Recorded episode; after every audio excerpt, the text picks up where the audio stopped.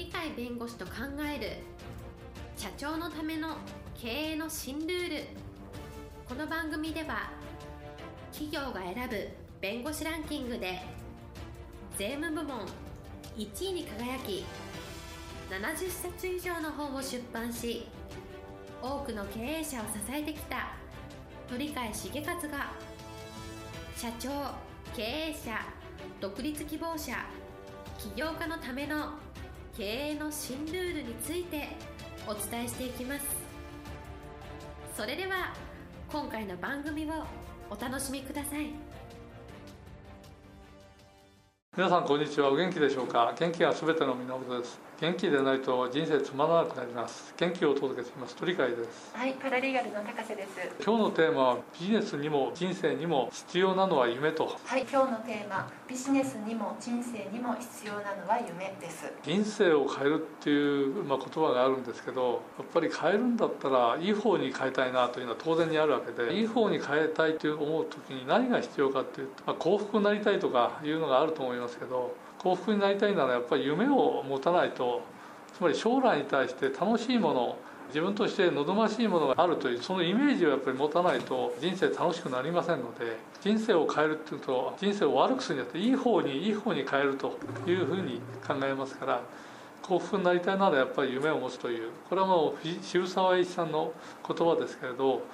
これは人生全般に通じるのかなというふうに思います。この渋沢栄一さんというのは「論語とそろばん」っていうの有名な本をお書きになった方でありますけれども論語っていうのは中国の儒教でありますけれどそろばんというのはどちらかというと、まあ、日本的なそろばんも考えられますけれども明治時代になるとどちらかというと要塞型の合理的な考え方とつながるところがありますけれどもどちらにしても和魂の中でですねいろんないいものとして論語の中からいいものを取ろう西洋文化の中からもいいものがあればいいものを取るというので和魂要塞と和魂関西両方を加えたようないいものをどちらでもいいから取り入れようというような広い考え方を持って幸福になりたいなら夢を持てと夢の中にはこの論語的な夢もあるしあるいはそろばんにあるようなビジネス的な意味でのヨーロッパ文明を入れたようなそういう発想の夢もありますのでそういう意味でなかなか心の広かった方が中沢栄一ではないかと思うんですね。それに対してどちらかというと同じ時代を生きた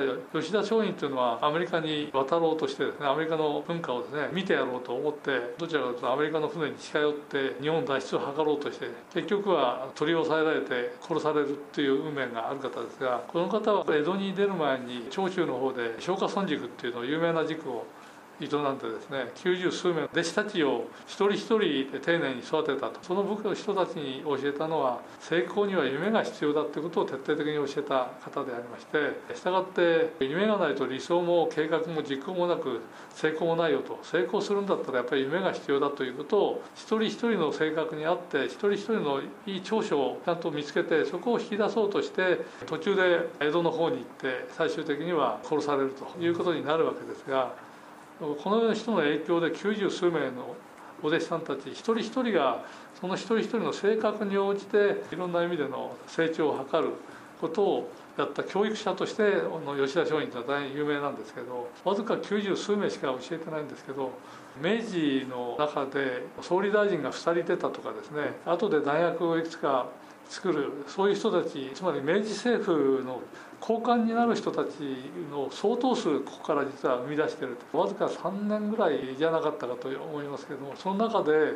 徹底的にあの1対1の教育方針で子どもたちを含めてですね弟子たちをたくさん優秀な人にしたそこの中心がやっぱり夢を持たないとうまくいかんぞと。夢っていうのは今現実じゃないけどその現実じゃないものを作り上げていこうっていう向上心に基づくものが夢だと思いますがそのために理想を持ってですね計画を立てそれを実行していかないと成功しませんので夢がないと理想とか計画とか実行がないから成功もないということを残したわけでありましてやっぱり夢をいかに持つかっていうのは今の時代も変わりませんので